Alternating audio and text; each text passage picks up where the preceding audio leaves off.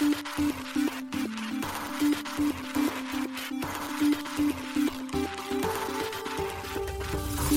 しい経済ニュース。この番組では現当社のメディア新しい経済がブロックチェーン仮想通貨フィンテックに関する日々のニュース解説を平日毎日音声コンテンツでお届けしています。そして新しい経済ではブロックチェーン仮想通貨に関するニュース解説記事やインタビュー記事学習記事などのたくさんのコンテンツを掲載しております。ぜひ新しいひらがな経済漢字で検索してメディアもチェックしてください。そして LINE 公式アカウントではメディアの更新情報を配信しております。LINE 公式アカウントにもぜひご登録ください。この番組は株式会社フィナンシェの提供でお送りします。フィナンシェはスポーツチームやエンタメプロジェクト DAO などのトークンを購入して支援ができる新しいクラウドファンディングサービスです。サッカー J リーグ野球バスケなどのプロスポーツチームをはじめ映画やアイドルインフルエンサーなど100以上のプロジェクトのトークンがフィナンシェで購入できます。さらにトークン購入者はプロジェクトに応じたキャンペーンの参加や NFT などの特典もぜひ iOS や Android でフィナンシェのスマホアプリを入れて新たな応援体験を味わってください。あなたの夢がみんなの財産になる。フィナンシェ。現当社新しい経済編集部の大津川です。高橋です。はい本日は8月の24日木曜日です。今日のニュースいきましょう。コロプラ Web3 ゲーム子会社ブリリアントクリプトへ25億円の増資で特定子会社に。Zaif、クレジットカード決済で入金可能に国内唯一の対応へ。ソラナに初のユーロステーブルコインが導入。欧州規制準拠のユーロ E ソラナペイがショッピファイと統合。USDC で支払い可能に。ネットマーブルの Web3 子会社マーブレックス、アプトスと提携。 DeFi レンディング Aave、コインベースのイーサ L2 ベース上に展開。米財務省がトルネードキャッシュ創設者らを起訴。米司法省は逮捕へ。マネロンなど共謀の罪で。欧州拠点の暗号資産取引所ビットスタンプ。米国展開のイーサステーキングサービス終了へ。ステラ開発財団 Wasm を開発促進する。バイトコードアライアンスに参加。クォントスタンプ、DeFi フラッシュローンの脆弱性検出ツール発表。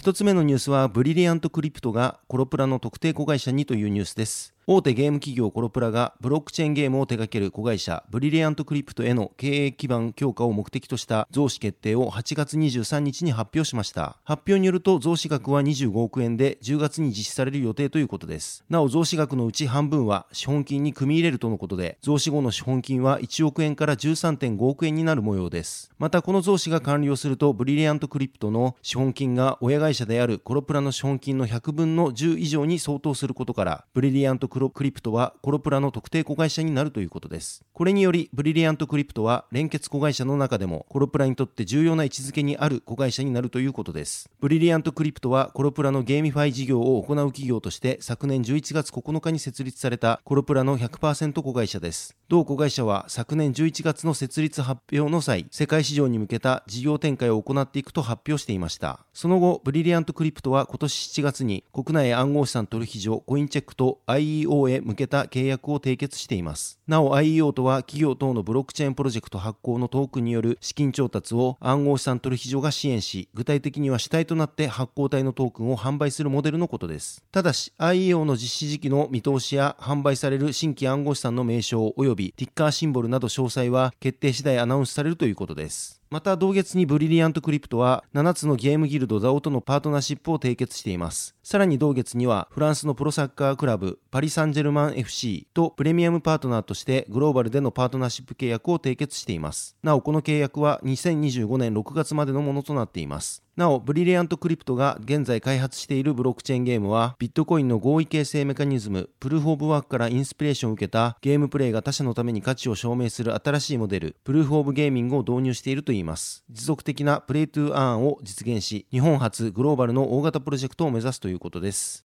続いてのニュースは Zaif がクレジットカード決済で入金可能にというニュースです。国内暗号資産取引所 Zaif にて10月中旬頃よりアカウントへの入金方法としてクレジットカード決済が可能になることが8月23日に発表されました。 Zaif では現状銀行振込コンビニ決済ペイジー決済による入金が可能ですがこれにクレジットカード決済が加わることになります。なおこの対応により Zaif は日本国内において唯一アカウントへの入金手段としてクレジットカード決済が利用できる暗号資産取引所となる見込みということです。ですなお今回の対応は Zaif 運営元のカイカエクスチェンジがライフカード及びソフトバンクの子会社である SB ペイメントサービスと提携し実施するということです。アカウントへの入金には、カイカエクスチェンジとライフカードの新たな提携カード、 Zaif カードが必要となるようです。10月中旬の財布と SB ペイメントサービスのオンライン決済サービスの連携をもって、 Zaif カードによる Zaif アカウントへの入金が可能となる予定ということです。なお、 Zaif カードは昨日8月23日から申し込み受付が開始されています。このクレジットカードは利用額に応じてビットコインが付与されるということです。年会費は初年度無料で、次年度より年会費1650円税込みになるといいます。ただし年間10万円以上を利用することで翌年度の年会費は無料になるということです。今回カイカエクスチェンジとライフカードは Zaif カードの発行開始を記念して年会費は無料になるということです。また今回カイカエクスチェンジとライフカードは Zaif カードの発行開始を記念して新規入会カード利用キャンペーンを実施するといいます。詳細などは記事に記載をしておりますのでぜひ合わせてご覧ください。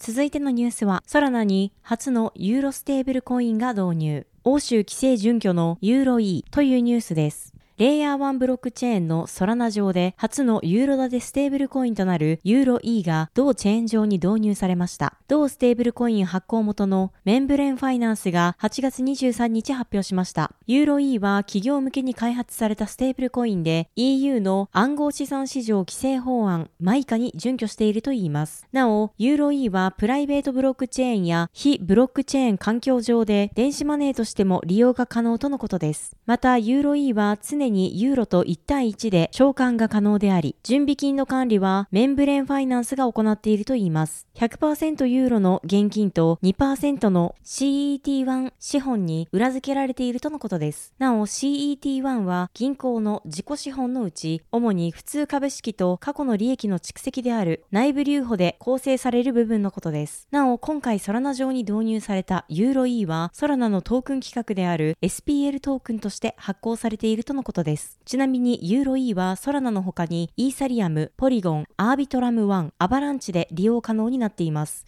なお、ソラナ上で展開している DEX のオルカはすでにユーロ E を取り扱っています。同じくソラナ上の DEX であるジュピターは現在非対応です。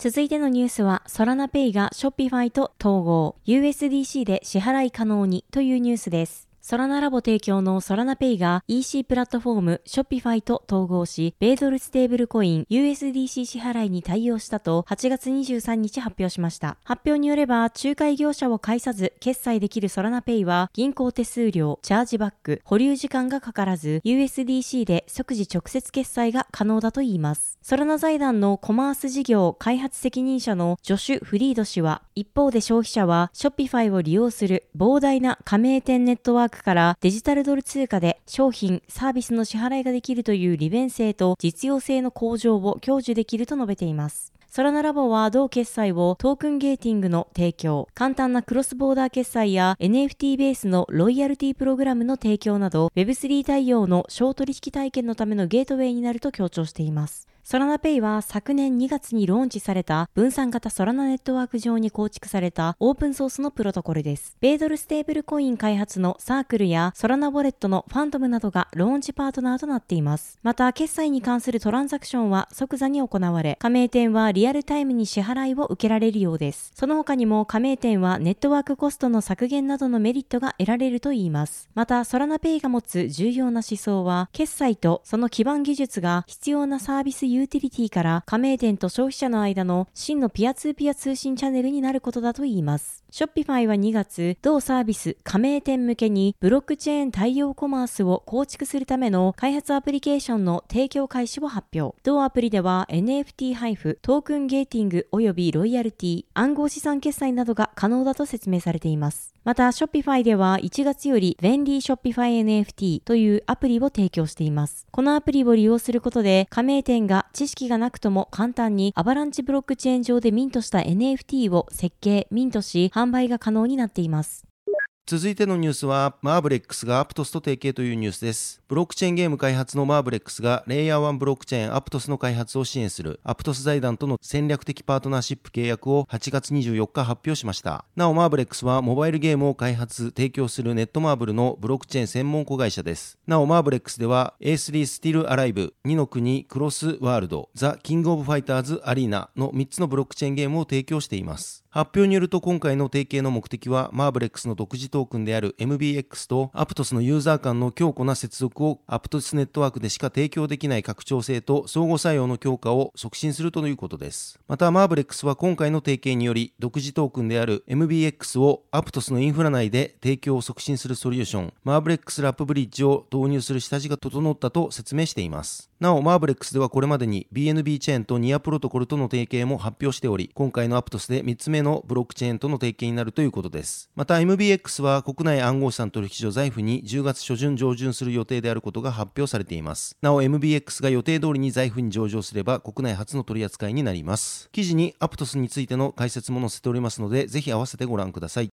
続いてのニュースは DeFi レンディング Aave、コインベースのイーサレイヤー2ベース上に展開というニュースです。 DeFi レンディングプラットフォーム Aave のプロトコル Aave V3 がレイヤー2ブロックチェーンベース上で利用可能になりました。 Aave の公式 X より8月22日発表されています。今回の Aave V3 のベース展開は8月17日から19日に実施されたガバナンス投票によって最終決定しました。なお、投票結果は賛成52万5956票に対し反対が0票で100%の票が賛成に投じられました。アーベ V3 では現在、ベースのほか、イーサリアム、アバランチ、オプティミズム、ポリゴン、ファントム、ハーモニー、アービトラム、メティスにて展開されています。ベースは米ナスダック上場の暗号資産取引所コインベースが独自開発したイーサリアムのレイヤー2のブロックチェーンです。8月9日にメインネットが正式ローンチしています。ベースはレイヤー2としてイーサリアムのセキュリティを活用しつつ、ネットワークの混雑解消を図るスケーリング技術の一つであるオプティミズムを採用しています。なお、同チェーンはイーサレイヤー2のオプティミズムネットワークに続き、オープンソースの OP スタックによってデプロイされた2例目のレイヤー2とのことです。OP スタックは OP メインネットの開発元である OP ラボが提供するソフトウェアです。開発者はこのソフトウェアを用いることで、オプティミスティックロールアップを採用した独自のレイヤー2ブロックチェーンを立ち上げることができます。オプティミスティックロールアップでは、正当性の検証方法をレイヤー1に提出されるデータは全て正当なものであるというオプティミスティックな前提に基づいて検証を行う手法にて、スケーラビリティを確保しています。なお、ロールアップとは、元となるブロックチェーンのセキュリティなどを活用しながら、ガス代やネットワークの混雑解消を図るスケーリング技術のことです。先日8月8日には、大手 DEX のユニスワップがベース上に展開しています。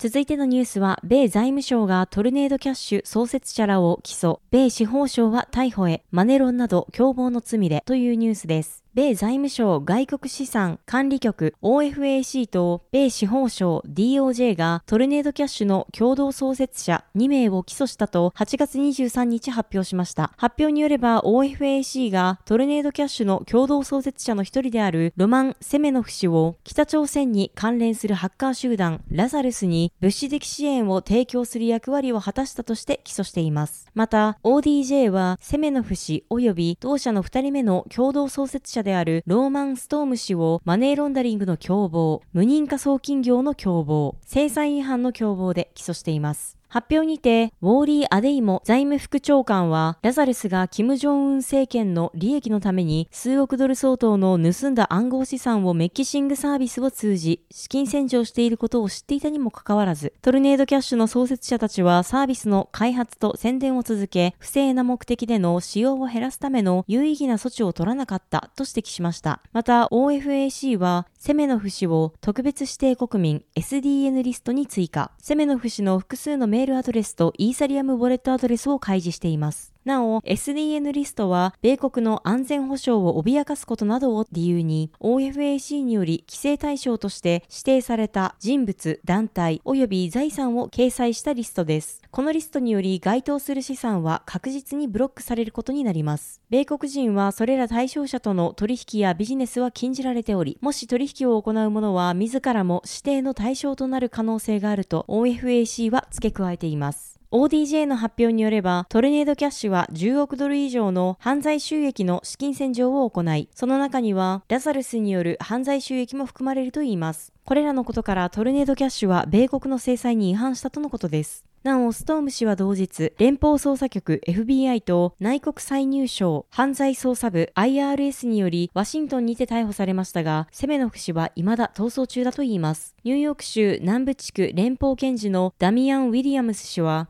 ストーム氏とセメノフ氏は技術的に洗練されたプライバシーサービスを提供していると公言しながら、実際にはハッカーや詐欺師による犯罪の実益隠蔽の手助けをしていることを知っていたと述べ、このようなマネーロンダリングに関与した者は追訴の対象となると続けました。また、司法長官のメディック・ B・ ガーランド氏は、これらの告発は暗号資産ミキサーを含め、犯罪の隠蔽や身元を隠すために暗号資産に頼ることができると考えている人々に対する新たな警告となるはずだ。それらのスキームがどれほど洗練されていようと、自身を匿名化するためにどれほど試行錯誤していようと、司法省は必ずそれらを見つけ出し、犯罪の責任を追及するだろうと強調しました。トルネードキャッシュは複数ユーザーの暗号資産の取引をミキシングすることで、その取引履歴を匿名化できるサービスです。その特性をサイバー犯罪に関与した資金、資産のロンダリングに利用されていたことが問題視されていました。昨年3月には北朝鮮のハッカー集団ラザルスがトルネードキャッシュを利用してサイバー攻撃で得た資金をミキシングし、当局の追跡を困難にしていました。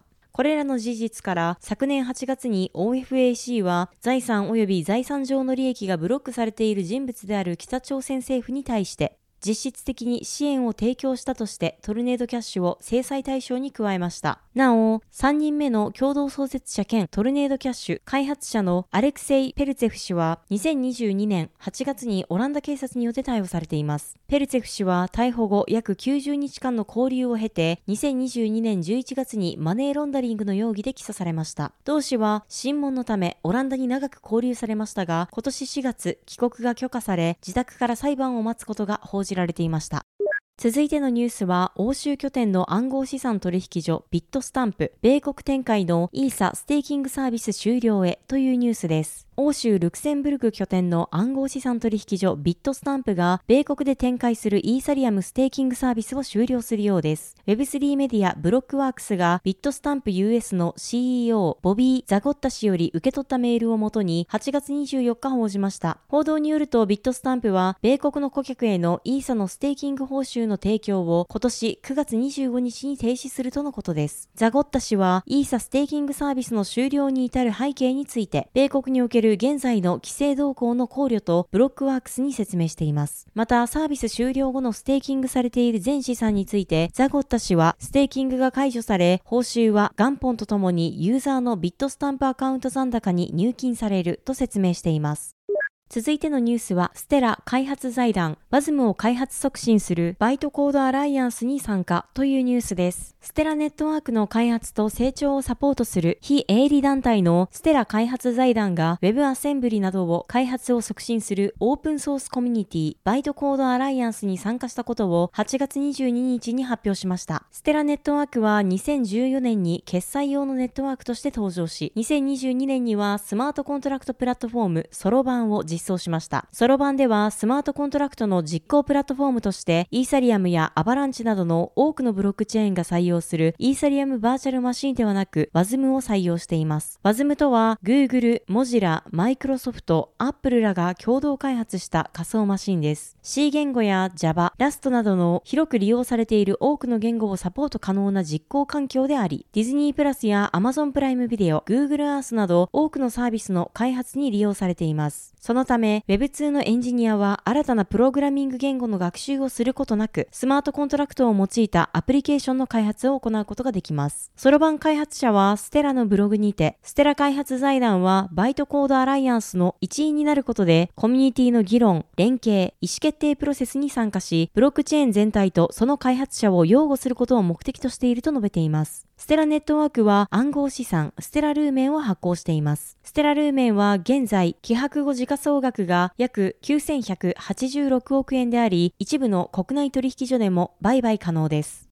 続いてのニュースは、クオントスタンプ、 DeFi フラッシュローンの脆弱性検出ツール発表というニュースです。スマートコントラクト監査会社のクオントスタンプが DeFi プロトコルにおけるフラッシュローンの脆弱性を検出するツール Economic Exploit Analysis を8月23日に発表しました。 Economic Exploit Analysis は、プロトコルのスマートコントラクトをスキャンすることで、フラッシュローン攻撃を受ける可能性のある脆弱性を自動で検出するツールです。同ツールの構築は、トロント大学の研究者と協力して行われたといいます。また、同ツールの使用は、イーサリアム仮想マシン、EVM と互換性のあるブロックチェーン上で利用可能であり、対象となるプロトコルが展開されているかどうかに関係なく利用できるとのことです。なお、フラッシュローン攻撃とは、一つのトランザクションで借り入れと返済を行うという条件のもと、無担保で資産を借り入れ可能な仕組み、フラッシュローンをターゲットにした攻撃のことです。これにより、攻撃者は借り入れた資金で市場を操作するなどして、不正に利益を得ます。エEconomic Exploit Analysis は、すべての脆弱性の検出を担保するものではありません。また、ツールの検索プロセスは自動化されていますが、手動によるガイダンスとプロトコルに応じた調整が必要になるとのことです。DeFi プロジェクトはこれまで多くの exploit 被害に遭ってきました。その中でもフラッシュローン攻撃が原因となった exploit 被害の数は少なくありません。同社によるとこれまで推定3億ドル、日本円にして約436億円がフラッシュローン攻撃によって盗み出されているとのことです。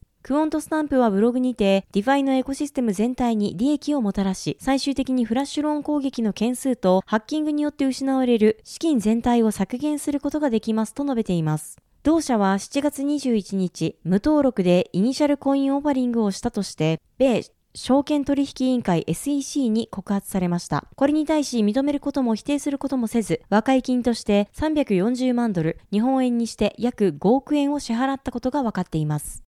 はい、本日のニュースは以上となります。そして本日は新しいコンテンツ出ております。本日公開したのは B Dash Crypto 2023 Spring Report です。ブロックチェーン暗号資産など Web3 領域に特化した招待制カンファレンス B ダッシュクリプトが今年5月に札幌の B ダッシュキャンプ2023スプリング内で開催されました。新しい経済がコラボレーションパートナーとして企画運営協力したこのカンファレンスでは Web3 業界で活躍するプレイヤーや有識者による複数のセッションが実施されました。今回のこの連載では B ダッシュクリプトのセッションの音声を複数回にわたってポッドキャストでお届けいたします。そして初回となる今回は IEO プロセス大解剖調達から上場その先へのテーマのセッションを配信させていただいております。こちら記事からも音声聞けるようになっております。またお聞きの音声プラットフォームでもこちらの音声アップされておりますのでぜひ合わせてお聞きください。